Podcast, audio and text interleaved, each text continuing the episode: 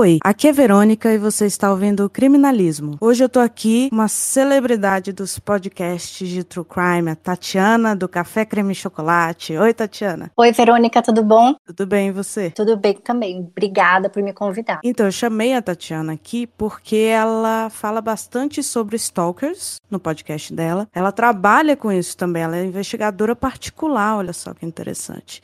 Lá nos Estados Unidos, claro, porque aqui tá bem complicada a situação. Mas ela tem um histórico muito grande, né, sobre esses assuntos. Você conhece bastante casos, você tá gravando, né, casos de stalking também, não é isso? Isso, isso, isso mesmo. É, eu sempre, quando estou pesquisando casos para contar no podcast, eu sempre me deparo com algum caso, ou o crime central é o stalking, ou ele faz parte de algum, de, de algum elemento no caso que eu tô cuidando. E também no meu trabalho, como você falou, né? Eu trabalho com investigação privada aqui e a maior parte dos casos, digamos que a metade dos casos tem a ver também com stalking. E isso é muito alarmante, né? Principalmente porque agora o stalking se tornou crime no Brasil e os números são impressionantes. Eu estava procurando, né, sobre isso, que se tornou crime tem vai fazer dois meses agora, foi 31 de março de 2021. Isso, é, aí, eu recebi. Pois é, eu também fiquei sabendo logo quando saiu. E aí eu estava vendo uma notícia que em São Paulo eles registraram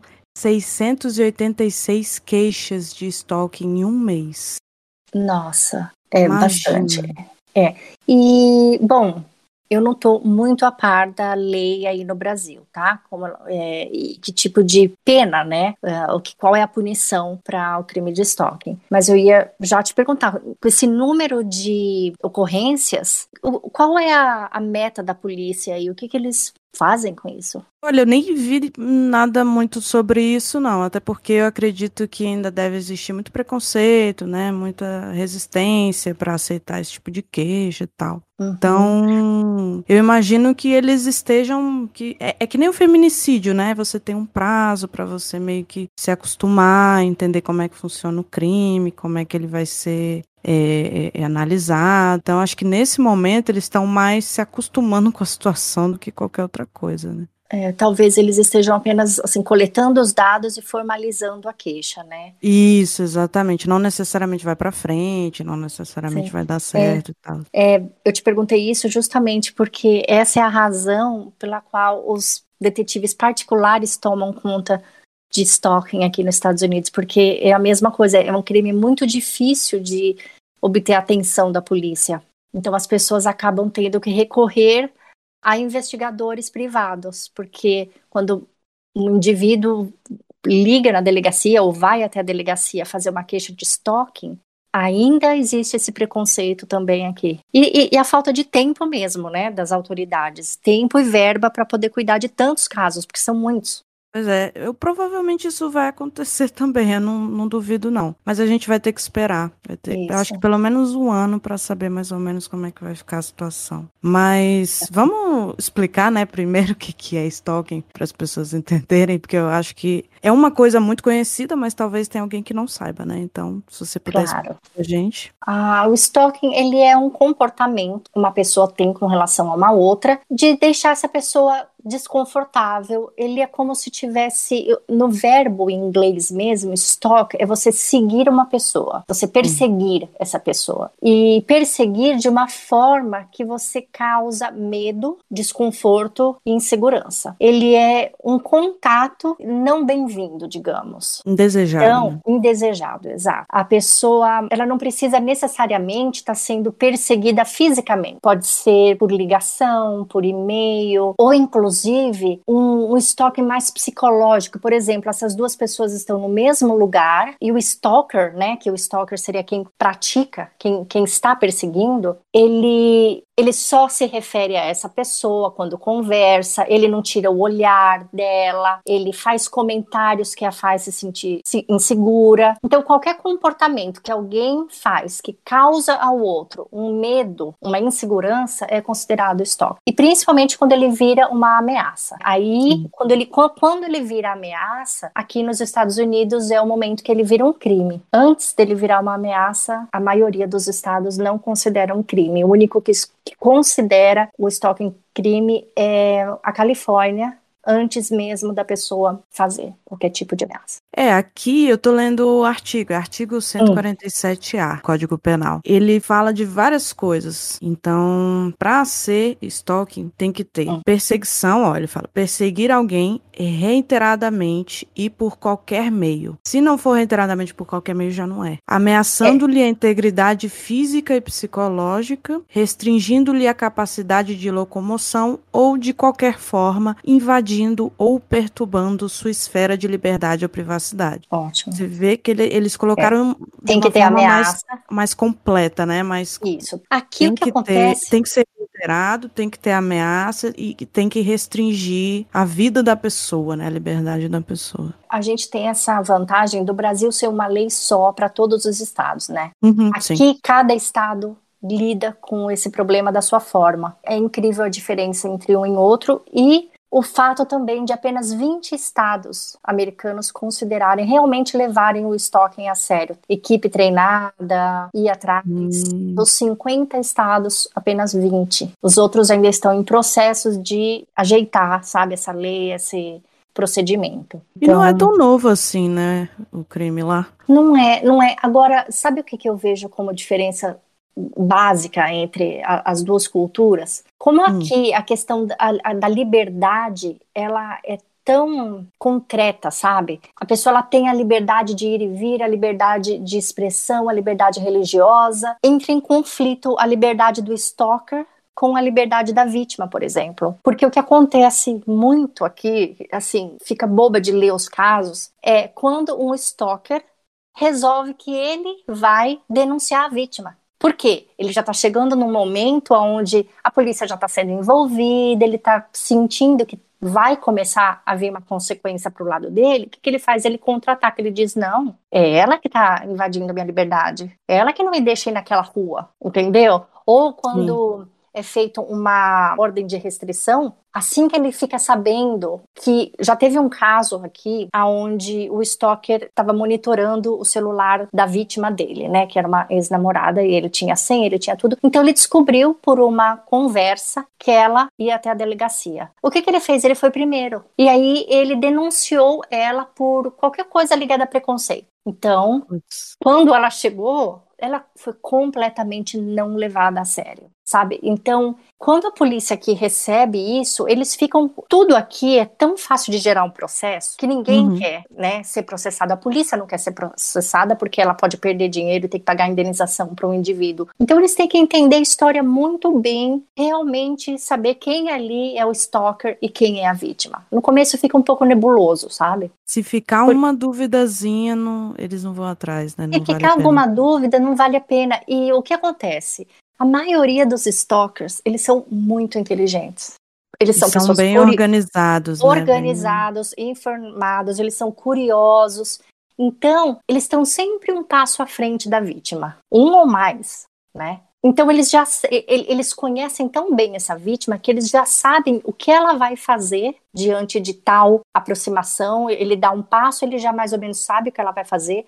Então ele já programa tudo para ele ter uma resposta, para ele ter uma justificativa para aquilo que ele fez. Então fica muito uhum. difícil realmente para a polícia, para qualquer autoridade definir ali o que, que realmente está acontecendo. Ele está numa posição de poder, né? Ele não quer perder essa posição. Ah, ele está numa ele posição de ele está numa posição de vantagem, porque é ele que começou, né? E geralmente quando o stalker começa, o primeiro ataque, digamos, dele, é, aquela pessoa está sendo pega de surpresa. Só que ele, ele já tem ali em mente o que ele vai fazer depois e depois, como eu disse, os passos. Então, ele está sempre no controle. A maioria dos casos que foram uma situação perigosa e que acabaram sendo resolvidas dando vantagem para a vítima, foi quando a vítima realmente virou o jogo e criou ela os, os, passos à frente, sabe? Ela teve que começar a mapear o que estava acontecendo e tentar tirar dele, do comportamento dele, do padrão de comportamento dele, quais seriam os próximos passos dele para que ela ficasse preparada. Isso é bem interessante, né? A gente vai falar sobre isso também, de como a uhum. vítima vai se preparar, de como se prevenir, etc. Mas eu queria então aproveitar e falar dos tipos de stalkers, né? Uhum. As diferenças, como é que eles funcionam, até para a gente entender melhor o comportamento deles, né? Isso. Você tem toda a lista aí em português, porque eu tenho assim na minha cabeça. Tem, eu tenho uma lista. Se você quiser ir falando, aí a gente fala de cada um. Eu tenho uma lista aqui que é do livro Homens Maus Fazem o que os Homens Bons Sonham. E ele tem um capítulo só de, de perseguidores, que ele explica direitinho como é que funciona. Aí eu não sei se são os mesmos, né? Se os uhum. nomes. Olha, aqui a gente tem, assim, o, a gente tem cinco tipos de stalkers. É, a gente não divide entre, não são todos homens, né? Porque é, é que eu ia falar agora. A gente pensa que o stalker é sempre um homem, porque acaba sendo a maioria, mas mulheres também são ah, com certeza, com certeza.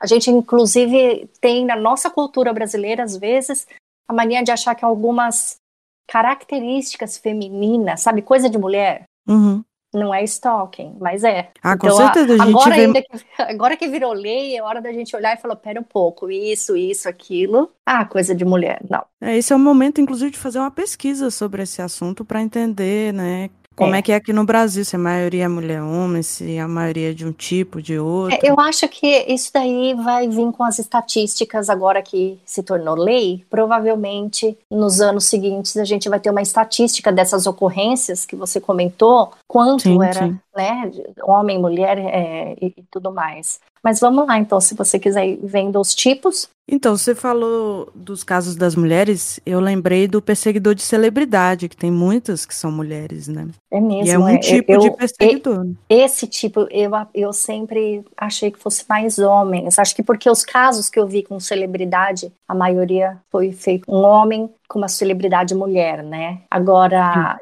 de mulher eu não me lembro nenhuma que tenha, assim, realmente ido para o lado da ameaça contra uma celebridade. Ah, sim. Você está pensando mais em casos que já vai para ameaça de morte, Ah, né? ameaça. Aqueles casos que a gente sabe aqui na Califórnia, ou da Karen Tate. É o de celebridade ainda, eu acho que ele é o modelo de stalker menos perigoso, porque a gente vê uma quantidade menor de casos. E porque as celebridades têm segurança, a maioria delas. O mais perigoso, eu acho, o stalker obsessivo e Sim. o stalker predador sexual. Sem dúvida. E também, e também o, o que ele tem a, a vingança, o vingativo levando para o transtorno de personalidade, que é o borderline, né? Tem um tipo específico de, de, de, perseguidor, que é o que tem transtorno de personalidade, borderline, que é também muitas vezes perigoso para a vida do outro e para a própria vida também. O borderline, gente, aqui ele é como o primeiro, né? Porque ele é a personalidade que instiga, que alimenta esse comportamento stalk. Porque qualquer pessoa que ele passa pela frente na vida dele, ele pode se tornar um stalker dessa pessoa. A, a chance é bem grande. Então, se ele está num relacionamento amoroso, ele não aceita o término, ele vai stalkear essa pessoa. Se alguém no trabalho, ele é mandado embora, fazer alguma coisa contra alguém ali que ele, que ele acredita que prejudicou, ou o chefe. Então ele vira o stalker vingativo ele tem uma baixa tolerância à frustração e, e, uma dificuldade de lidar com o abandono. Eu já falei, inclusive, sobre borderline no, no episódio aqui, e, e, realmente eles têm uma tendência maior à, perseguição por causa da personalidade, por causa dessa tendência vingativa que você está falando, essa tendência de não aceitar um término, de não aceitar o abandono. E de controle, né? Quando ele quer uma coisa, ele acredita que ele tem direito a isso. Sim, não se importa, não for dele, não vai ser de mais ninguém. Não vai ser de ninguém. Eu não sei se no Brasil ele chama obsessivo, se vocês têm aí o stalker obsessivo, como essa nomenclatura. É o da fantasia, né? Que tem uma fantasia. Ele é, ele é uma pessoa carente, tá? É não romântico. Ele, eu isso, achei não nesse... esse nome, mas é romântico não. o nome. Mas eu posso falar uma coisa? De repente eu acho que eu gostei desse nome, porque muita gente acha romântico algumas coisas. Um cara começa a seguir uma, uma menina que ele conheceu ontem, tá? Ontem. Aí ele já vai buscar ela na escola. Aí ele já leva flores para casa dela. Aí ele já tá bombom pra mãe dela no segundo dia. Isso confundido com romance. Com rom... Ah, ele tá sendo romântico. Pra mim, ele tá sendo stalker, já concorda? Você já não gosta. Já tá demais. Eu já acho que já no segundo dia, pera um pouco, eu já fico com o pé atrás, né? Mas isso sou eu. Dependendo eu da pessoa, falar, não é. Tem... Eu não gosto que chegue na minha casa, assim, dependendo quem for, sabe? Antes, eu ainda dividiria isso como assim, gente da minha família ou amigos próximos, ou não, amigos próximos podem. Até eu morar em uma casa pela primeira vez, não um apartamento, né? Ou num lugar com um portão. Como, quando eu mudei para uma casa, quando a pessoa vem, ela já está na minha porta, literalmente olhando dentro da minha casa porque a porta é de vidro. Então eu me sinto extremamente invadida. E aí eu acho que não custa a pessoa mandar uma mensagenzinha, tô passando aí. Agora, não, a gente vê caso de stalkers, que a pessoa chega em casa e a pessoa tá ali. O amigo stalker faz muito isso. Quem não teve uma amizade na vida que a pessoa quer ser sua amiga um pouco mais você um quer demais. ser amiga dela, entendeu? Ela quer tomar um tempo do seu calendário um pouco mais do que você tem para dar. Então essa pessoa ela vai estar tá ali no seu trabalho, é o obsessivo, né? Ele, ele aparece do nada no lugar onde você costuma almoçar. É, foi uma coincidência, em aspas.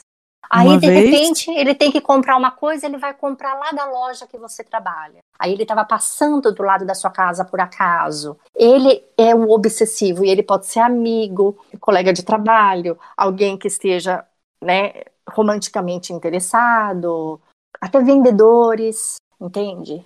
Tem Não, esse comportamento obsessivo. Quando começa a ser demais também, né? Quando fica excessivo. Uma vez você encontrar a pessoa, ah, coincidência, tá Aí você começa a encontrar toda semana, depois começa a encontrar todo dia, mais uma vez por dia, entendeu? É, mas é o que eu te falei, é quando incomoda, né? Porque a gente tem um certo limite de tempo que a gente pode dedicar às pessoas na nossa vida. Cada um uhum. tem o seu até uma determinada quantidade de tempo que a gente quer ficar sozinho, por exemplo. Então, se uma pessoa começa a vir demais, você sente o incômodo.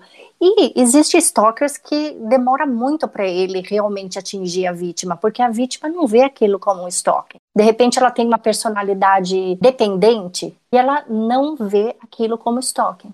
Essas são Sim. geralmente as vítimas que o stalker consegue conquistar o que ele quer. Porque a gente fala de stalker como se fosse um crime que ele nunca se, se uh, vira o crime, né? Ele nunca acontece, ele fica na, na, naquela perseguição. Então, às vezes, o stalker conquista a vítima e pronto, casa, vira amigo, vai morar na mesma. Ele consegue o que ele quer algumas vezes. E ele não deixa de ser stalker por isso. A menos que ele consiga uma outra vítima. Pronto, agora essa daqui já não me interessa mais, deixa eu, né? E agora, a, essa vítima número um nunca nem percebeu. Para ela era assim: ah, ele era um cara meio pegajoso. Ah, ela era uma amiga carente, entende? Ela não entende. Hoje eu olho para trás em algumas situações que eu já passei, eu falo, gente, fulano, ciclano era totalmente stalker.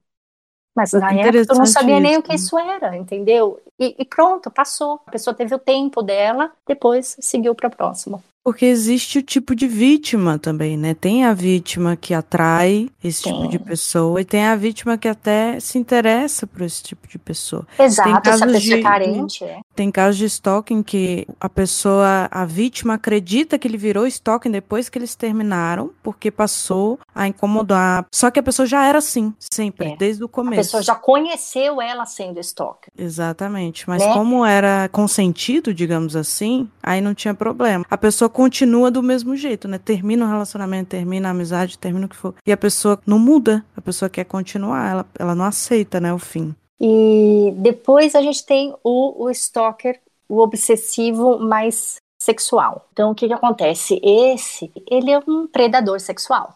Não sabe até que ponto ele vai se tornar um perpetrator mais violento, entendeu?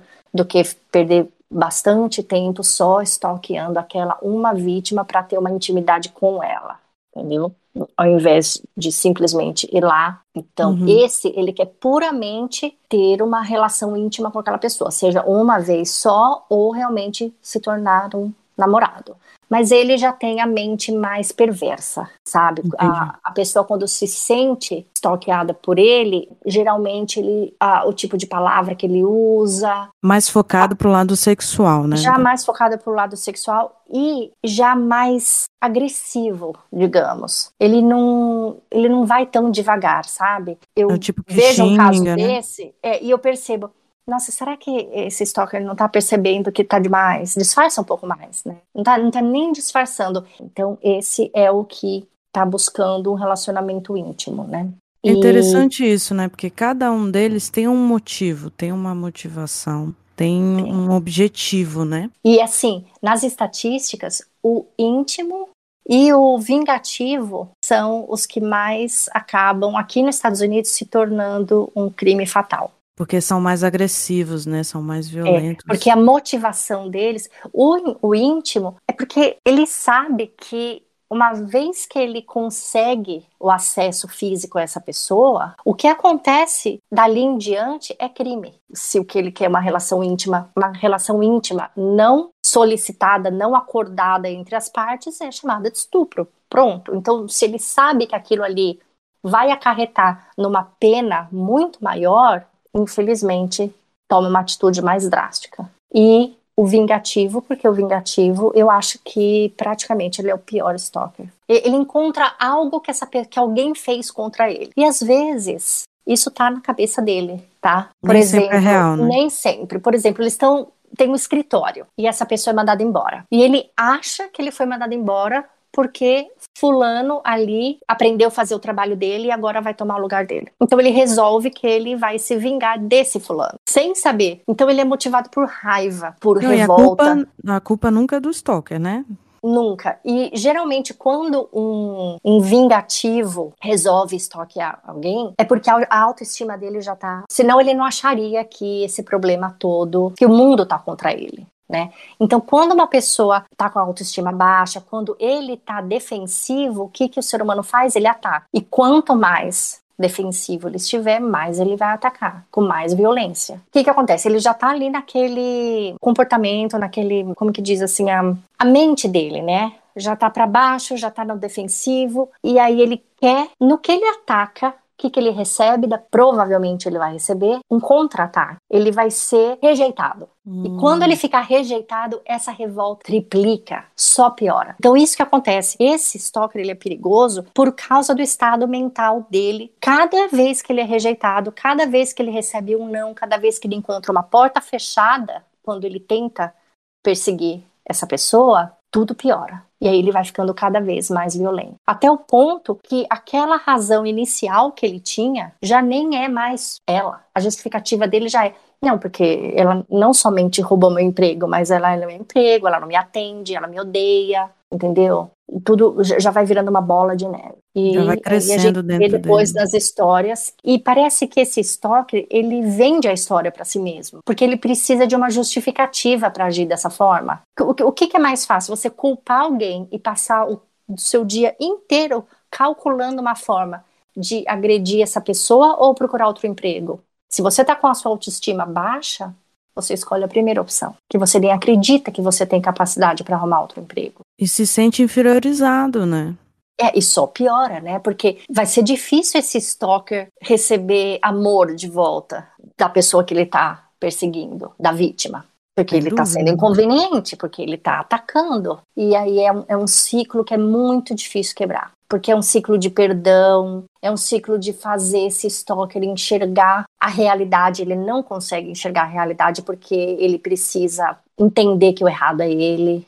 E geralmente esses são os casos que mais causam também, porque a vítima depois ela também se sente culpada, porque a vítima começa a acreditar que ela realmente causou aquilo ela, ela vê mesma. o sofrimento, né? Ela, que, ela vê o de acordo com ele, o sofrimento pensa, é por causa ó, dela. Tá, eu tô passando tudo isso porque, mesmo que essa pessoa não tenha roubado o emprego da outra, né? Nesse exemplo. Digamos que ela pense, não, mas de repente o meu comportamento no escritório pode ter causado. De repente eles precisavam mandar uma pessoa embora e porque eu sou tão legal e tão prestativa, ficaram comigo e não com ele. Então ela se sente culpada, ela tem uma dificuldade grande em denunciar, sabe? Em, em ela não quer prejudicar mais ainda aquele stalker e fica um, um ciclo bem perigoso. E às vezes é aquela coisa, aí ele se mistura com outros tipos de stalking, né? Ah, tem casos onde a pessoa começa por vingança, ela descobre. Uhum. Isso acontece, sabe em quais casos? Digamos assim, ó, um, um casal, né? Um homem e uma mulher é casado, esse homem trai a esposa, né? Ele arruma uma amante, a esposa descobre quem é a amante e ela começa a estoquear, achando que ela tá com todo o direito, tá? A errada é a outra. Ela não percebe que o que ela está fazendo é crime. Uma coisa é uma coisa, outra é outra. Né? Não é porque uma pessoa está fazendo uma coisa errada que você vai fazer uma outra, principalmente uma outra que também é considerada agora um crime. Então ela começa a stalkear essa amante, eles terminam, ela descobre que essa moça que está saindo com o marido dela não é uma má pessoa igual ela pensou que foi. Todos aqueles nomes que ela criou para essa mulher, e ela descobre uhum. que na verdade essa moça também está sendo enganada por ele. Ela, ela também entrou nessa sem saber onde ela estava pisando. Mas a esse ponto, essa esposa já está obcecada. Ela tem tantos ciúmes que não importa que a outra pessoa não teve culpa, que ela é uma que ela é mãe, que ela tem filhos também e tal, tal, tal. Ela quer destruir porque ela quer, ela quer o fim dessa outra mulher. E nem que o marido já tá, já esteja em outra, pronto, agora ele arrumou outra amante, até casou com a outra, ela continua obcecada por aquela uma. Então, e, e isso acontece muito. E tem casos assim onde a pessoa fica anos nessa. Começou por vingança e depois vira uma obsessão. Vira uma razão, né? De, uma razão de viver. Uma, é. É. é um foco, né? Existe um foco muito grande numa pessoa só, numa situação só. É, o stalking ele é muito a dificuldade da pessoa sair de uma situação que ela esteja vivendo e olhar essa situação de cima como se ela estivesse fora do contexto. Ele não consegue enxergar a história, sabe? Não consegue racionalizar, né? Não, não. De certa forma é um surto, né? Ela perde a noção, ela entra num vórtice ali que, que vai e não olha e não percebe nada, né, ao redor. É, tem uma frase que eu acho que para mim ela ajudou muito na vida. Toda vez que eu tô lidando com um caso de stalker, eu, eu tenho, eu, eu percebo a falta do entendimento dessa frase no caso. Tá? Que é a minha liberdade começa, termina onde começa a sua. A minha liberdade termina onde começa a sua.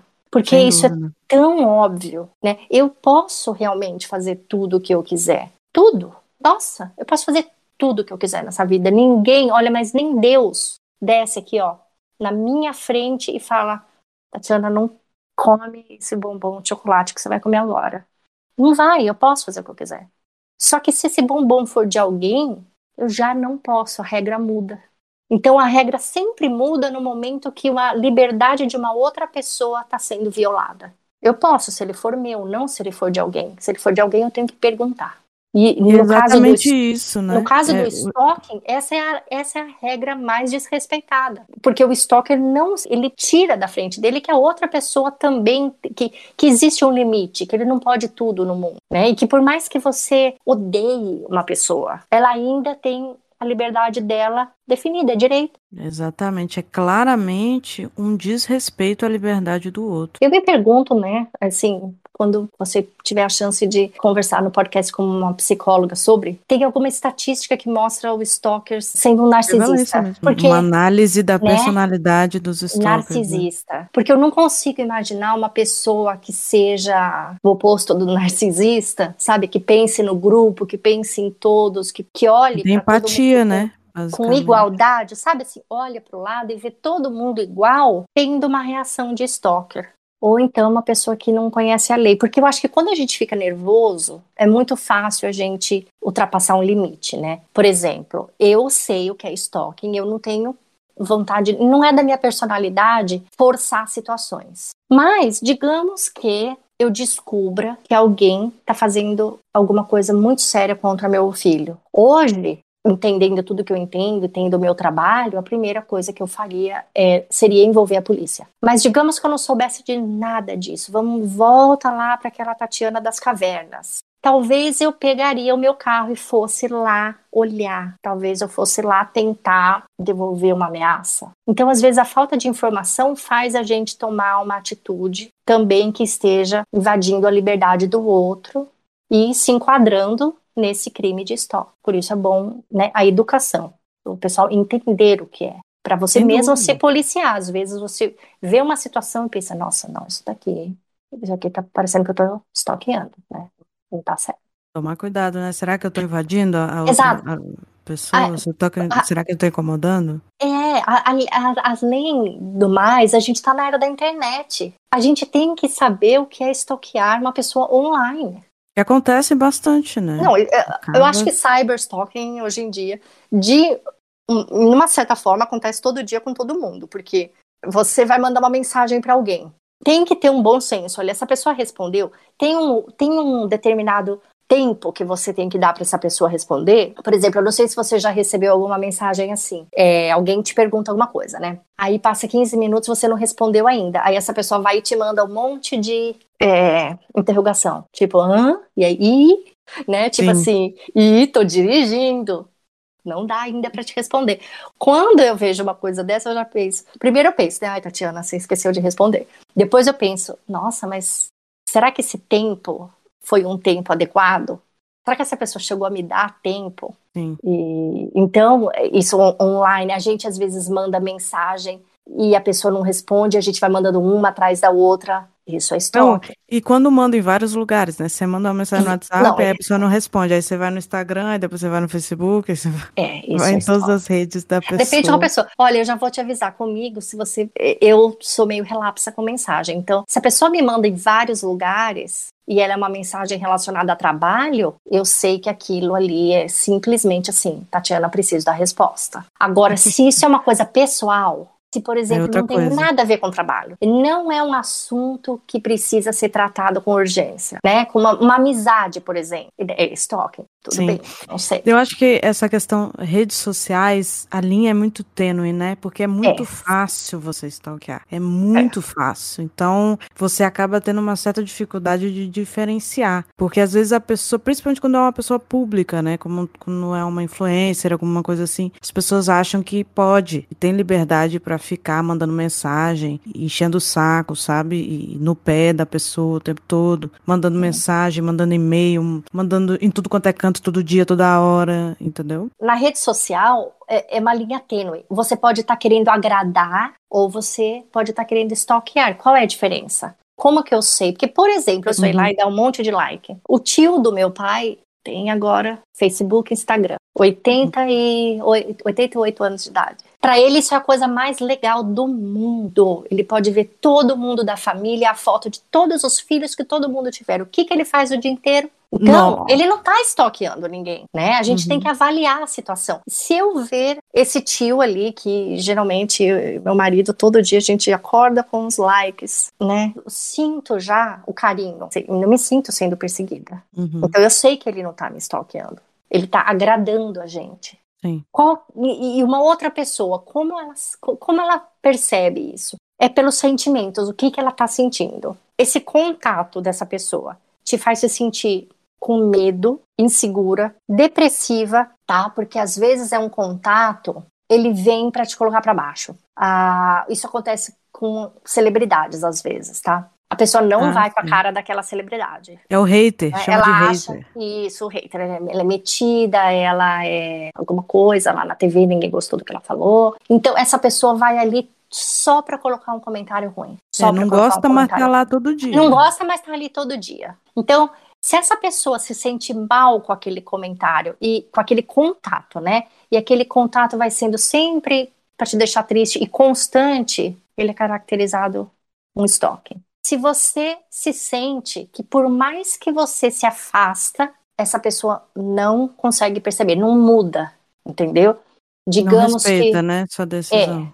É, é, digamos que você começa a não retornar a ligação, ou você começa a dar um espaço maior entre as respostas, ou você até resolve assim, ah, eu vou dar uma festa, mas dessa vez eu não vou chamar essa pessoa. A pessoa não se toca, ela continua tentando e tentando e tentando. Então, quando você sente que não tem o seu espaço não está sendo respeitado, isso é um estoque.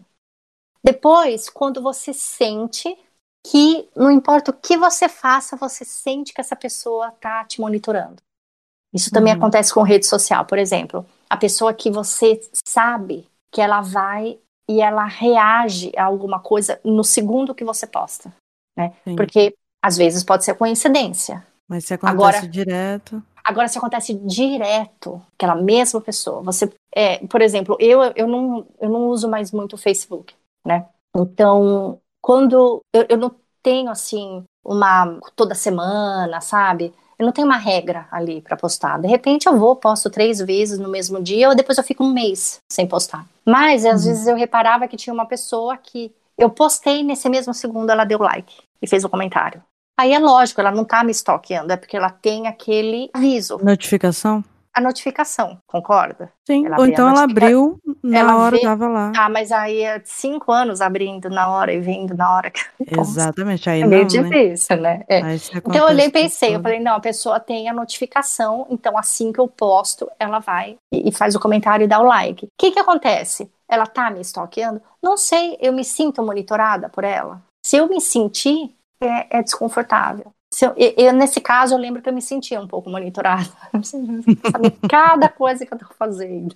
Cada coisinha que eu tô fazendo mas também não passava de nada na internet, entendeu? É, às mas vezes é, tem gente que é um se incomoda mais, né, mais fácil, tem gente que se incomoda, é, e, demora que, mais às vezes depende, como você falou, depende do, do grau de tolerância, de proximidade, né, não, de proximidade que você tem com a pessoa, entendeu? Se você passa a, isso já é um caso mais grave, a ter dificuldade para dormir e para ficar sozinho em casa, isso já é já de um stalker mais obsessivo, que faz ameaça, né? Essas são pois as é. certezas mesmo. Se você começa a ter pesadelo com essa pessoa. A questão do pesadelo, ela, ela diz muito, viu? Porque quando a pessoa começa a ter pesadelo com o stalker dela, isso é um sinal de que está realmente afetando o lado psicológico dela. Começa a prejudicar, né? É, ela pode até não estar tá afetando a vida dela, a rotina dela, né, a vida diária, fisicamente, mas ali, ó, na cabeça, ela tá o tempo todo. E o sono, e, né? Se afeta o sono, é uma coisa muito séria também. Depois a gente sempre pede para que essas pessoas, quando elas sentindo esses sintomas, né, esse, essa reação que dá após você ter uma pessoa te perseguindo, você tem que procurar ajuda, porque mas ajuda psicológica, não só uma ajuda de ir na delegacia, né? A pessoa tem que procurar, nem que seja uma amiga para conversar, tem que colocar para fora, tem que conversar com alguém, né? E por mais que essa primeira pessoa não acredite, conta para uma outra, né? Porque essa pessoa tem que procurar suporte, porque a hora que vira um trauma, sabe? Fica muito difícil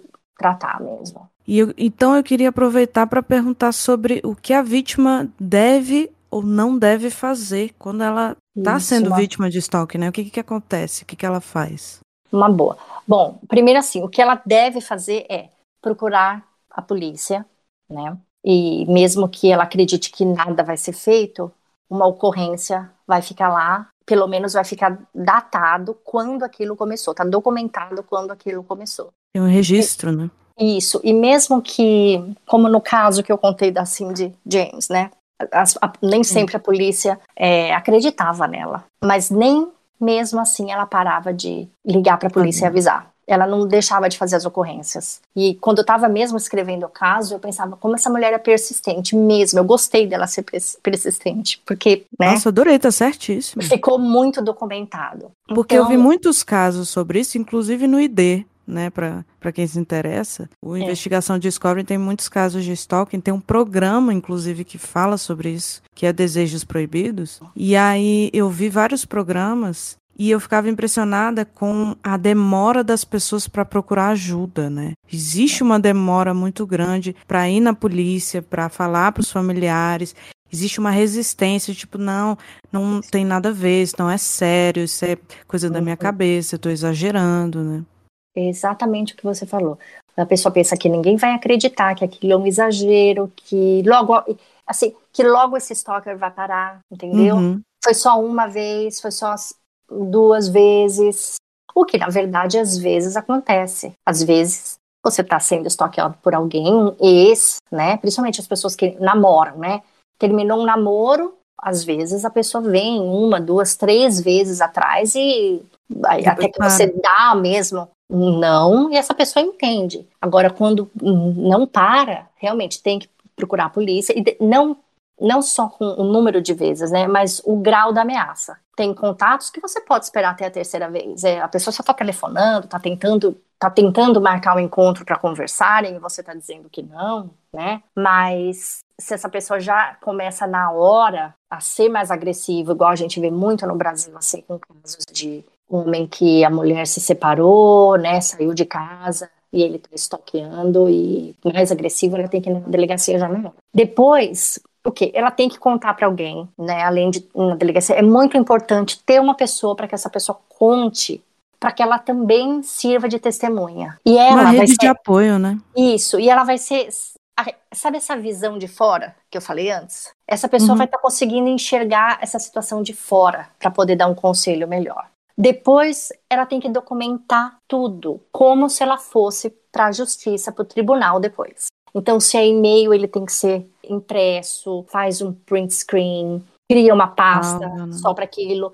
Tudo tem que ser visto como evidência. Ligação, tem aplicativo que grava ligação, fácil de colocar no telefone, faz print screen de conversa é, SMS, tudo que puder guardar. Se o stalker vem na tua casa, anota o horário, entende? Se você não tem uma câmera lá que vai gravar aquilo, anota o horário que veio, pede para o porteiro anotar o horário que essa pessoa veio. Se é uma, uma situação onde a pessoa mora em prédio e não está em casa, conta para o porteiro, sabe? Olha, eu tenho esse ex-namorado, essa pessoa X, e que se ele passar aqui, eu quero que você anote o horário que essa pessoa passou. Uhum. Então, tem que fazer. Aqui é o que a polícia mais pede, para a pessoa fazer um relatório. No caso da Cindy James, ela tinha um diário, não sei se você lembra. Sim, sim. Vários outros, mas assim, aqui nos Estados Unidos é, é, tão comum a pessoa ter um diário, né? Que é raro a gente ver um caso criminal onde a vítima não tinha um diário. E nos casos de stalking, é tão importante porque a gente depois, até quando a pessoa vai procurar uma ajuda, né, de um coaching ou de ou uma terapia, é, é importante olhar para trás e ver assim o quanto isso foi afetando, quando começou, porque a pessoa esquece. O trauma faz a pessoa ir esquecendo, sabe? Ela Até para mostrar o nível Imagina. do dano, né? É, ele já veio, ele veio aqui cinco vezes, cinco nada, já faz dez, entendeu? É que a pessoa não está computando tudo aquilo. Então pega um papel e escreve realmente tudo o que está acontecendo. Ah, Existe até um mecanismo de defesa, né? Para que a pessoa não lembre 100% das coisas, porque se ela lembrar, ela vai sofrer mais ainda, né? Então, ela cria dentro dela esse mecanismo. E o que, que acontece Sim. também? Ah, além de guardar toda a evidência, tudo, a pessoa ela tem que ser clara com o stalker. Sempre assim, muito objetiva. Ela não pode, por exemplo, mandar um recado, uma indireta, tá? Com o stalker não se dá indireta. É sempre direta, de forma educada. Você não quer cutucar a pessoa, mas você dá uma direta. Então, olha, eu preferia que você não me contratasse mais. Sabe, nesses uhum. vingativos, o obsessivo, bateu na porta da sua casa, gostaria que da próxima vez que você viesse, você me avisasse. Se é um ex-namorado, olha, não quero mais que você venha até a minha casa. É, ela tem que avisar, ela tem que pôr a regra, porque a próxima vez que essa pessoa fizer, ela vai ter que ter como provar, não necessariamente em papel, se ela puder provar, melhor, mas ela vai ter que ter pelo menos como dizer que ele foi avisado. É que ela ele, tentou acabar ela, com a situação. Né? Ela tem que ter e, e outra, o stalker ele está se alimentando da sua vulnerabilidade, do seu medo. Sim, sim. Então, se ele sentir que um limite foi colocado ali, a tendência é dele recuar. Ele vai ter que recuar e, vir com outro plano, sabe? Pelo menos você vai estar tá fazendo algo que ele não estava esperando, porque ele está indo numa pessoa que ele sabe que ela está ali rachada para quebrar. Né? Lembra que você falou, o stalker ele tem um perfil de vítima. Então esse, essa vítima ela tem que estar tá ali, ela tem que saber o que ela quer e o que ela não Interessante quer. isso, porque eu vi casos em que a pessoa ignorava. Então realmente então, ignorar não mas resolve. Aí, né? Não, não, mas calma, essa é a próxima, porque isso é importante. Ela tem que ser firme, como eu falei, ela tem que dar o recado dela, tem que ser muito muito claro, sabe? Não pode ficar dúvida. Por quê? Porque esse recado só vai ser dado uma vez. Ela não pode falar, hum. não aparece mais aqui na minha casa, e depois ele volta e ela abre a porta e fala, não aparece mais aqui na minha casa. Não. Todo recado ele tem que ser firme e uma vez só. Ponto. Não é segunda. A partir do recado, ela tem que ignorar. E essa parte de ignorar daí para frente não pode mais ser quebrada. Porque é muito importante para o limite do stalker, é muito importante que ele entenda que o recado foi dado e ponto final. Acabou, não tem mais contato dali para frente. É porque se você dá abertura, a pessoa acredita, ah, então eu vou continuar. É, se você escreve, vai... é, não, porque aí pronto, é igual com uma criança, você fala que você não vai dar o doce, mas aí você da primeira vez dá, ele já não entende mais. Se você quebrou a regra uma vez, você vai quebrar todas. Uhum. Entendeu? Então, e até depois, para que seja mais fácil com a polícia, porque tem stalkers que depois, numa briga judicial, ele diz que ele só voltou a ter o contato com ela porque ela respondeu. Fica um ping-pong. Uhum. Só que a resposta é sempre pedindo para essa pessoa se afastar, mas é uma resposta. Para ele, ele vê como resposta. Ah, pelo menos ela respondeu. Ela podia ter me ignorado, mas se ela respondeu é porque ela, ela tá querendo saber de mim. Sim. Entendeu? É igual o ex ali, né? A pessoa fica te mandando mensagem, mensagem, mensagem, em vez de ignorar, você fala, ai, para de encher o saco. Ele pensa, olha, legal. Tá vendo? Ela podia ter me bloqueado, mas não bloqueou. É, por que, que ela então, não, bloqueou, né? Então é. deve ter algum interesse, alguma coisa aí. Então, o mais fácil é falar, por exemplo, se a pessoa tá te. Se a pessoa ela tá te mandando e-mail, vindo na sua casa e tentando ligar para você, para sua avó, para sua tia, em vez de falar, olha, não liga mais na minha casa, já, já diz assim, ó, por favor, não me contate mais. Nem via família, nem não tente mais nenhum tipo de contato comigo. Porque aí esse recado já está dado para todos os veículos aqui, agora ela pode ignorar ele em tudo. E aí é ignorar para valer mesmo, sabe? Quando, essa, quando o contato continuar, o que, que ela tem que fazer? Documentar. Documenta, documenta, documenta, e a hora que ela sente que ela tá pronta, pronto, leva de novo pra polícia. Já levou uma vez? Leva mais uma vez. Falou: olha, lembra que eu vim aqui dia tal? Confirmou aqui que não era pra ele manter contato? Olha que ele tá mantendo esse, esse, esse. Mas eu nunca responde. mais respondi, mas ele continua. Nunca mais respondeu.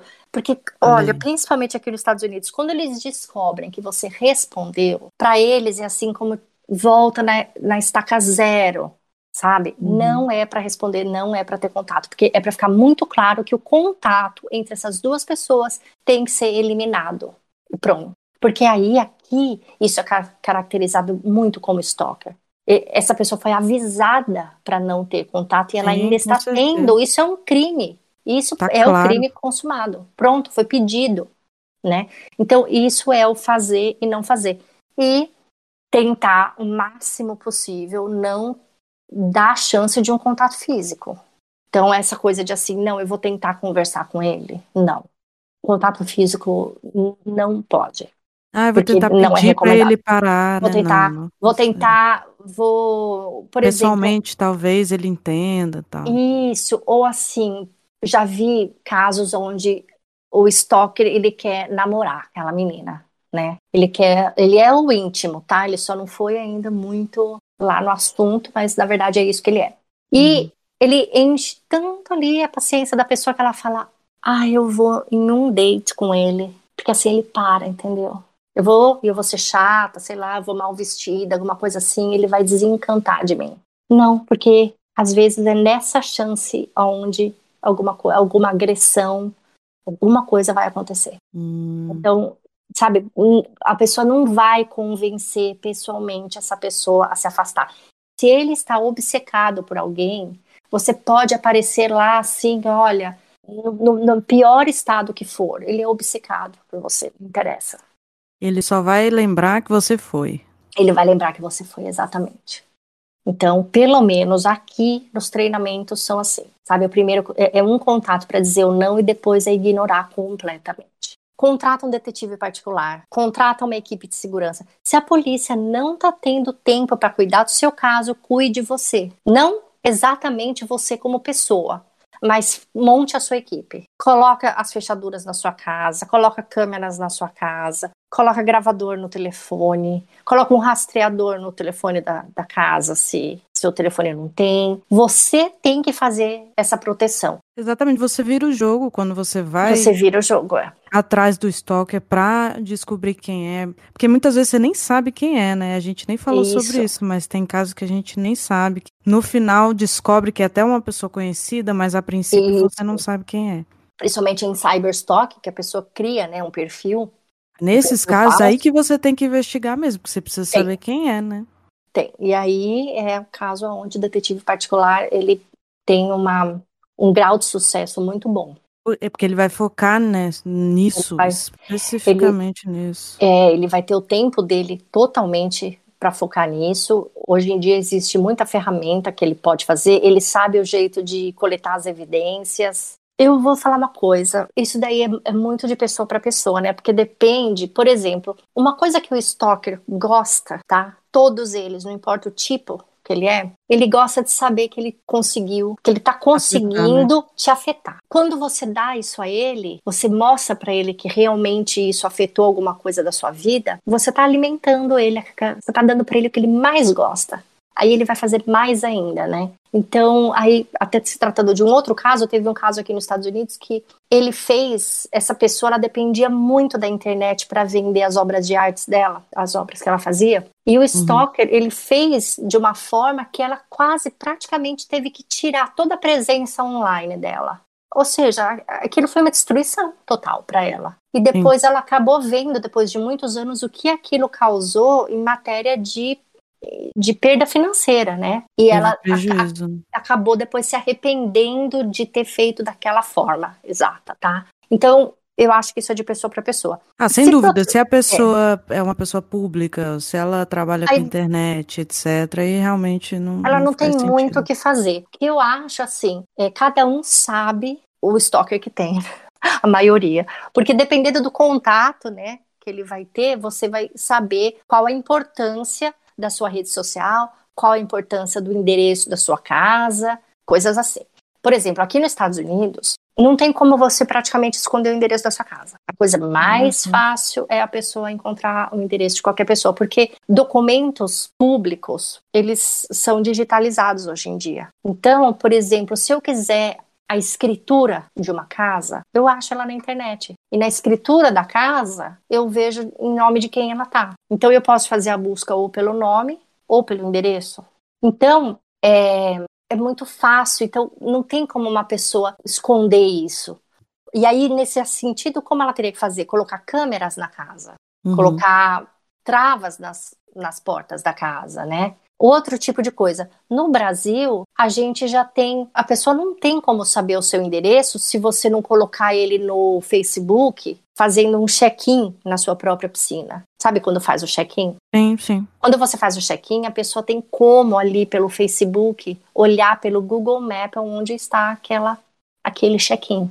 Então, no Brasil, eu sempre falo para minha família, né, as, as pessoas que eu quero que se cuidem, para nunca fazer um check-in que não seja num local público. E se for num local público, não faça o check-in na hora que você está ali. Se você quer falar que você estava naquela sorveteria, porque você quer colocar ali um, um review para a sorveteria, né? Coloca no dia seguinte, por exemplo.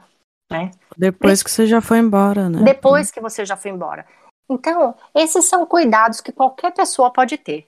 Agora, se a pessoa está sendo stalkeada por alguém, aí esse cuidado tem que ser mais redobrado, né? Não coloca, não faz check-in. É, fotos é uma coisa também que não tem muito como você controlar, porque foto hoje em dia todo mundo acha foto de todo mundo, né? Se, não, não tem.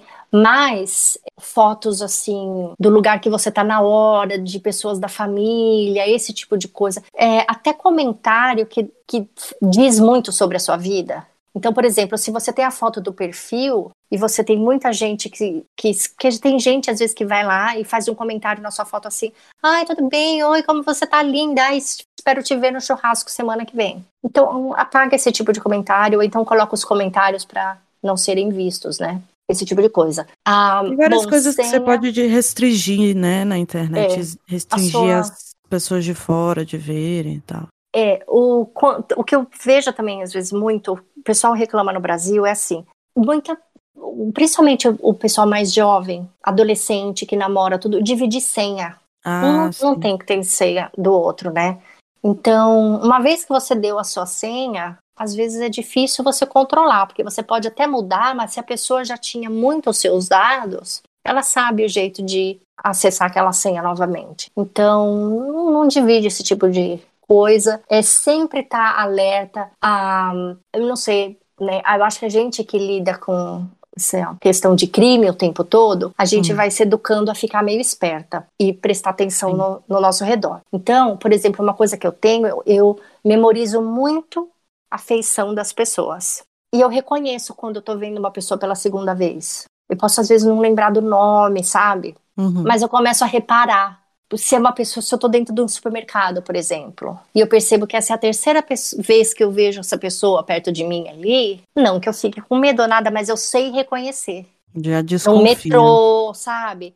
Então, assim, uma pessoa que faz todo dia o mesmo caminho, que pega a mesma estação de metrô, o mesmo ônibus, tudo, co começa a prestar atenção em quem tá sempre perto de você. Principalmente se é uma pessoa que te faz você se sentir desconfortável, né? Começa a olhar, ver se essa pessoa tá te seguindo, não deixar, né, pra não descobrir seu endereço, a sua rotina. No Brasil, eu acho até que a gente tem a nossa privacidade bem estabelecida. É, eu acho que muitas vezes as próprias pessoas que se expõem. Aqui a privacidade não é violada de forma externa, é mais interna. Gente que se expõe. Então vale lembrar as pessoas de vamos tentar não se expor tanto, né? Tentar restringir certas coisas, não postar o tempo todo certas Eu coisas. Eu acho que é mais a questão online, né?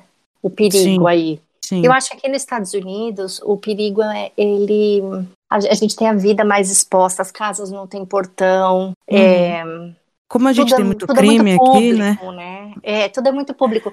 Por exemplo, a placa do carro você não consegue. No Brasil, não sei. Eu acho que você também não consegue descobrir de quem é a placa do carro. Aqui a única coisa que você não consegue descobrir é a placa do carro. Mas do resto, você descobre tanta coisa sobre uma pessoa assim, ó. Hum. E por isso eu acho que o, stalk, o stalker que ele é mais perigoso. No Brasil, eu acho que o stalker ele é mais romântico, assim, relacionamento, sabe? Relacionamentos obsessivos, às vezes vingativo também. Então, eu acho que o problema aí seria mais do cyberstalking mesmo. Exatamente. Mas aí a gente vai ter que ver as pesquisas futuras é, para entender melhor eu, esse, esse curiosa perfil. Também. A gente não tem muitas informações sobre perfil do stalker, né? Sobre comportamento do stalker porque é, não sim. tem registro sobre isso. Não tem ainda, né? A gente vai ter. E escuta, eu, você viu que eu falei essa coisa da amante, né? Sim. Isso é uma coisa que no Brasil é, é essa linha tênue também. A gente vê muito o caso, não sei como se você tem esse tipo de problema aí. Por exemplo, aqui quando você é investigador privado, aí a pessoa vem e te pede ali um, um trabalho, né? Olha, eu tô achando que tá acontecendo isso e eu quero descobrir eu tenho que tomar um cuidado para eu não estar tá sendo uma, uma stalker paga. Exatamente, 90% do trabalho Exato. aqui é para procurar amante, é para descobrir se tem amante, é problema conjugal. Isso, só que, por exemplo, aqui faz parte da lei. Você sabe que se por um acaso acaba que eu faço todo o trabalho, tá? E eu descubro que a pessoa que me contratou é o stalker, eu posso perder minha licença. A pessoa tá te usando, né? É. Por isso eu tenho que fazer uma entrevista com a pessoa antes e eu tenho que fazer ali um relatóriozinho, num formulário, eu tenho que fazer essa pessoa ali assinar algumas coisas ali confidenciais, né? Mas uhum. porque o que, que acontece? Às vezes o stalker ele não quer ele se sujar para fazer o trabalho, então ele contrata alguém para fazer tudo aquilo e descobrir. E a gente tem que aprender a entender, gente, que a regra é para todos você também não pode. Não é assim que se resolve. Uhum. Não é porque alguém que fez alguma coisa. Porque ela vira o vingativo. Sim. Entende? Então Só a gente fez mal, você faz de não volta, é. não. A gente tem que aprender o assunto como vítima e como agressor também. Descobrir que não pode ter determinadas coisas que não pode. Sua namorada terminou com você, você não pode ir lá na casa dela ameaçar. Ameaçar que se ela sair com o outro ali, você pega os dois na esquina, isso não pode, acabou. Ah, mas eu só quero colocar medo. Colocar medo virou crime. Vai lá ler, é stalking. Colocar medo numa pessoa. Perseguir a ponto de causar medo. Exatamente, não pode. Não pode. Então é isso. Vamos ver, eu acho que ficou tudo isso. Ó, aqui só tem mais uma coisinha que eu tinha notado. Por exemplo, se você percebe que um amigo ou alguém que você conhece está sendo vítima de stalking, o que você faz? Tá? Para quem tá de fora. Uhum. A primeira, escutou uma história dessa, a primeira coisa é fala para a pessoa, dá o conselho dela ir procurar ajuda da polícia. É esse o conselho que essa pessoa precisa, primeiro. Depois, escute, porque por mais que às vezes o assunto canse, pode ser repetitivo, tá... né? Pode ser repetitivo, pode ser, ai meu Deus, de novo isso, mas gente, essa pessoa tá passando por um, por uma coisa muito difícil. E se ela não tiver alguém para contar, ela vai explodir. Ou ela vai fazer uma besteira. Então, assim, se, eu acho que ser um bom amigo nessas horas, sabe? Seja o ouvido que essa pessoa precisa contar. Sim. Né? Depois, ofereça, né, assim, assistência, né, o que você precisar, e crie com essa pessoa um código de segurança. Eu acho que eu te contei sobre o código de segurança, né?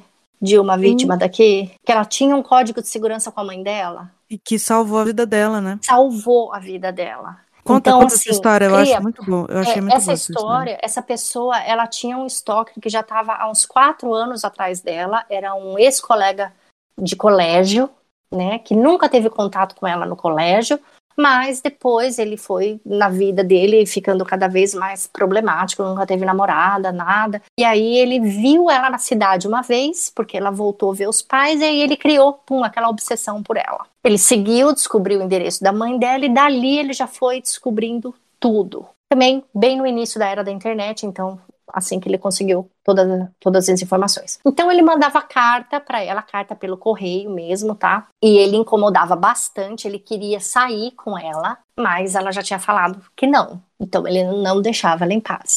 Acontece que ele começou depois a fazer ameaças, tipo, você vai sair comigo por bem ou por mal. Você não sabe o que você tá perdendo, coisa desse tipo, né? E uma vez ele no apartamento dela e começou, ele deixou facas lá dentro, tá? Acho uhum. que ela mudou umas duas, três vezes e quando fazia uns três meses que ela tinha mudado, ela achava que tava tudo bem, ela não colocava o o contrato do aluguel no nome dela, ela não colocava o telefone no nome dela, ela tentava ficar assim o máximo fora, sabe, da internet e de arquivos públicos, mas ele continuava achando e sempre assim, deixando algo dentro da casa dela, que é o que deixava ela com muito medo, porque significa que de alguma forma ele conseguiu entrar. Exatamente. Que nem ali no caso da Cindy James, né?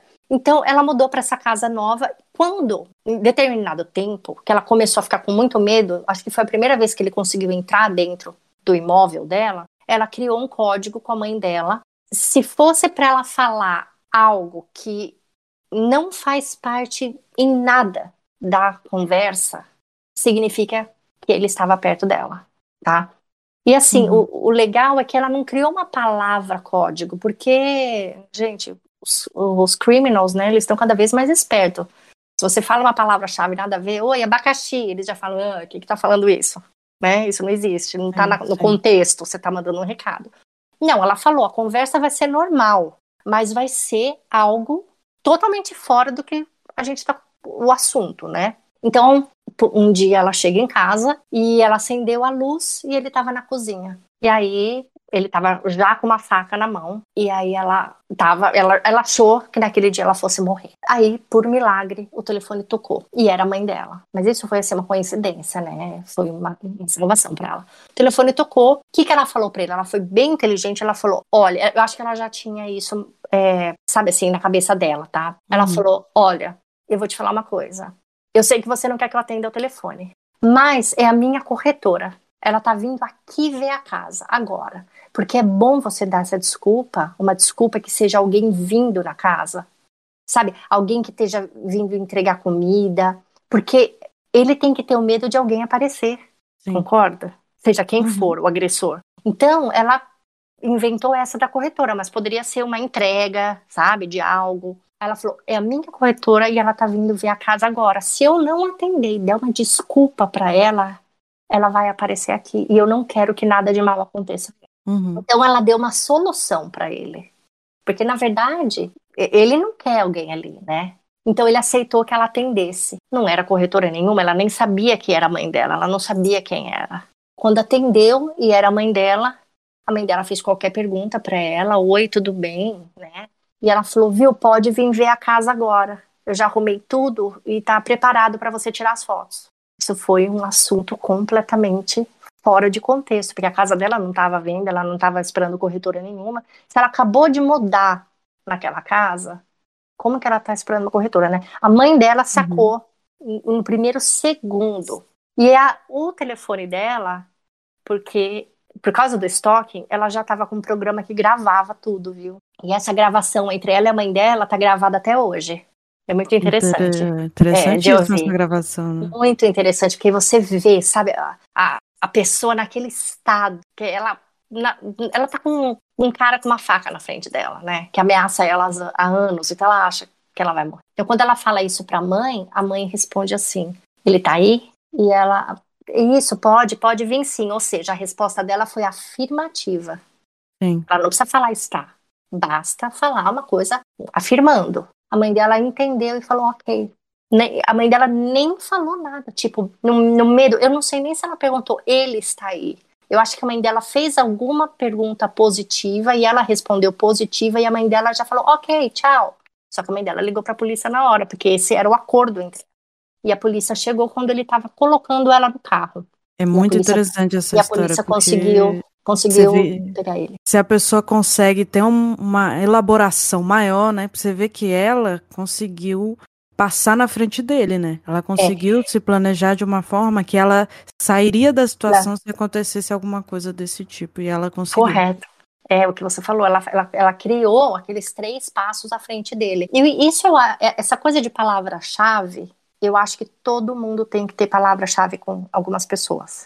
Eu acho que todo Sabe? mundo, realmente, para qualquer situação, é. situação de crime, de sequestro. De muito, muito. eu, eu tenho duas amigas no Brasil que a gente sempre teve uma palavra-chave entre nós três há anos, há mais de 20 anos. Eu tenho assunto-chave com meu marido, que se eu começar aquele assunto, e a gente tem, inclusive, a gente brinca que a gente tem uma língua só nossa porque não é só para caso assim de segurança, sabe? Por exemplo, se a gente está uhum. numa situação de uma festa e a gente está meio cansado e está querendo ir embora, né? Mas é tão chato falar, ai, estamos cansados, querendo ir embora. A gente Sim. Tem aquela frase, sabe? Começa aquele tal assunto que aí, se ele começar aquele assunto, eu sei que ele já cansou. Então é bom eu parar ali com a minha brasileirice de ficar falando, porque ele já tá querendo ir embora. E a gente é tem várias coisas. Até assim, sabe, se você tá comendo e tem uma coisa lá no seu dente, no restaurante, uhum. pra não ter que falar assim, você tá com uma salsinha aí, a gente uhum. tem um uhum. código também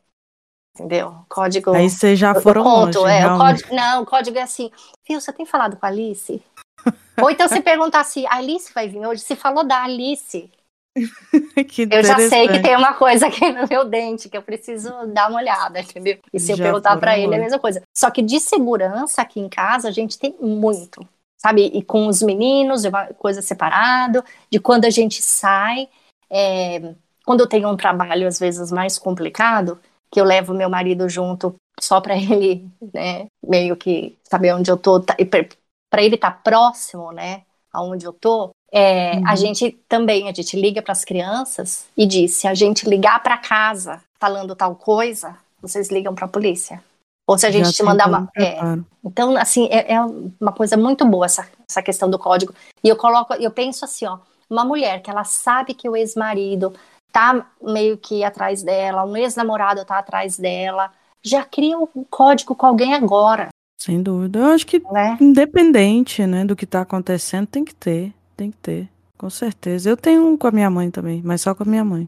É, isso é muito interessante. a nossa profissão faz com que a gente tenha mais isso, mas eu acho que todo mundo deveria ter realmente, para você ter um, é, um parâmetro, porque, né? É, e você começa a treinar nessa coisa da, da, gente treinar quando tem uma coisa do dente, sabe? Com o tempo foi fazendo a gente ficar assim, a, a, atores, sabe? Que a gente fala com uma naturalidade que ninguém imagina, sabe? Ninguém. Bem interessante. Ninguém desconfia. E olha que eu sou ruim de passar despercebida, assim, sabe? Mas eu aprendi de um jeito muito fácil. O duro é quando a gente inventa uma, uma palavra que, assim, a minha palavra fica estranha, o meu sotaque fica estranho no inglês, ou o dele estranho no português, e a pessoa fala hum. a, a palavra-chave e o outro não entende. Tem isso, né? Ainda tem esse perigo é, aí. Ainda, ainda tem esse perigo também da língua. Mas enfim, é isso e que bom que a gente conversou sobre isso. Adorei. Pô, Tatiana, fico muito feliz. Conversa. Acho que a gente falou tudo que a gente precisava realmente sobre esse assunto. Poderia falar isso. muito mais, mas estou bem Olha, satisfeita. Eu vou falar uma coisa. Você pode fazer um uma, uma segunda, uma parte 2, daqui um ano ou dois, quando a gente tiver as estatísticas. Verdade, verdade, com certeza. Né? E até lá a gente pode trazer uns casos assim que se aplica bem ao Brasil. Sou bem a favor da gente dar uma aprofundada, né? Ótimo, que legal. bom que você está falando desse assunto. Boa sorte. Minha ideia é conscientizar tudo, mesmo. É informar, é conscientizar, é trazer isso às claras, principalmente porque agora virou crime, né? Uma coisa recente. Então, eu acho importante trazer isso até para as pessoas que gostam de estudar e trabalhar sobre isso, isso né? Para assim, se interessar cada vez mais e pesquisar e estudar mais sobre, né? É muito importante o que você está fazendo, muito legal a sua iniciativa. E obrigada ah, por ter obrigada. me convidado, viu? Nossa, eu que agradeço. Eu estava muito animada para essa gravação. Eu agradeço mais ainda. Tá bom? Então é isso. Eu queria só pedir para você informar suas redes, falar do seu podcast. ah, então. Meu podcast, o Café Crime e Chocolate, é onde eu conto os crimes assim mais detalhados, né? Hoje em dia eu conto crimes no mundo inteiro, menos no Brasil, mas Ué. por causa do nosso trabalho. Eu não sei como ah. isso funciona no Brasil, mas como eu trabalho para uma agência que tem ligação com agências de investigação brasileiras, quando eu comecei o podcast, é, a gente deixou acordado que eu não faria nenhum caso brasileiro para que não houvesse uma, uma quebra de confidencialidade, como diz isso, como conflito de ah, interesse. Isso, conflito, é, como se, conflito. Isso, como se eu não, para eu para eu não usar nenhum tipo de informação que pudesse prejudicar algum caso, né? E para eu não ter que fazer um contrato muito grande, explicando que eu não faria alguns casos, eu já falei, não vou fazer caso brasileiro, ok? Só que agora eu já revi esse contrato, então mais para frente eu, eu posso começar, porque o pessoal pede muito para eu cobrir algum caso aí do Brasil. Mas então Pega são casos... casos antigos aí, não sei se pode ser. É que tem tanto, tem tanto podcast bom fazendo caso brasileiro. Concorda? Tem bastante. Concordo. Tem muito caso bom. Então eu penso assim, deixa eu trazer então alguma coisa que ninguém esteja fazendo e assim a gente tem espaço para todo mundo. Então, toda vez que alguém me pede algum caso brasileiro, eu vou lá, procuro quem já fez aquele caso dos podcasts em português e mando para a pessoa, ou então coloco lá na minha página. Mas enfim, eu faço os casos bem detalhados pelo Café Crime e Chocolate, que no Instagram ele é Café Crime e Chocolate Podcast. Um, a gente tem também um site que é www.crimesemistériosbrasil.com. E nesse site agora já dá para encontrar os dois podcasts que eu faço, o Café Creme Chocolate e o Ponto Final, que ele é uma mistura de turismo com true crime. Então, ah, no, é, no Café Crime e Chocolate, o meu foco é a vítima, salvo duas exceções de serial killers, que não dava para colocar todas as vítimas ali como o foco principal, todas as outras, o meu foco principal é a vítima, e eu conto a história dela, né, a história de, de vida dela e depois como foi o crime. No uhum. ponto final, o foco é o lugar. Então, por exemplo, hum. a gente faz uma viagem, que agora a nossa viagem está sendo a Rota 66. Então, são 10 episódios, onde ao longo da rota eu vou contando crimes, lendas urbanas, mistérios, é, casos paranormais, casos de ufologia. Então, tem ligação com o lugar, né? Um lugar, e tem ligação, ligação com o lugar. Então, seria como Sim. se porque quando eu viajo, o meu interesse é mais ou menos isso. Eu quero saber o que aconteceu naquele lugar. Né? Eu não vou muito nos pontos turísticos que todo mundo gosta de ir. Então eu pensei, quem viaja comigo acaba passando em cena de crime, não adianta. Então eu pensei, agora eu vou levar o pessoal comigo nessa viagem, porque minha família não se interessa muito, salvo assim, minha mãe, ela gosta dessas coisas, mas o pessoal aqui em casa, se eu quiser levar eles para ver aonde por exemplo, a última viagem minha, eu quis visitar a casa da Elizabeth Smart, de onde ela foi sequestrada, e a casa onde uhum. morava o Ted Bundy. Uhum. Meu marido não queria ir. Então eu tive que deixar ele jogando boliche num lugar, falei que eu ia até ali no shopping, na... fui lá ver essas casas. Então eu pensei, para eu não ir sozinha, eu vou levar o pessoal de podcast. Então. E deve ter é um público muito grande, né, que se interessa por isso. Não, é, acabou de. É, deve ter, né? Eu espero que sim. Porque o podcast acabou de estrear. A gente tá indo pro terceiro episódio. Então ele ainda tá em, no comecinho. Mas ele é bem interessante. Os dois estão no site. E fora isso, eu trabalho como detetive particular na Flórida. Casos que têm alguma ligação com os Estados Unidos eu tenho uma agência, pode entrar em contato. Eu depois eu passaria para a agência que eu trabalho, né? Mas uhum. para o pessoal saber que quando se investiga alguma coisa no Brasil, às vezes a investigação vem parar aqui, porque é tanto brasileiro na Flórida que a Flórida já parece um estado, né, do Brasil. Sim. E parece que o pessoal que guarda dinheiro guarda tudo em Miami, então acaba ficando tendo Aí, muito pronto. trabalho pro lado de cá também. Entendi. Nossa, Isso. muito legal, Tatiana. Então, obrigada e vamos esperar essas estatísticas, né? Para quem sabe vamos, a gente vamos. conversar de novo. Não, já está marcado, já está definido. Tá Mas bom, eu agradeço obrigada, muito, viu? Obrigada a você, eu que agradeço. Tá bom. É, então vamos encerrar, gente. Muito obrigado. Lembrando, criminalismo lá no Instagram, se vocês quiserem falar comigo, quiserem saber da Tatiana, se quiserem saber sobre estoque, sobre qualquer coisa, é só vir falar comigo. E então vamos encerrar. Até mais.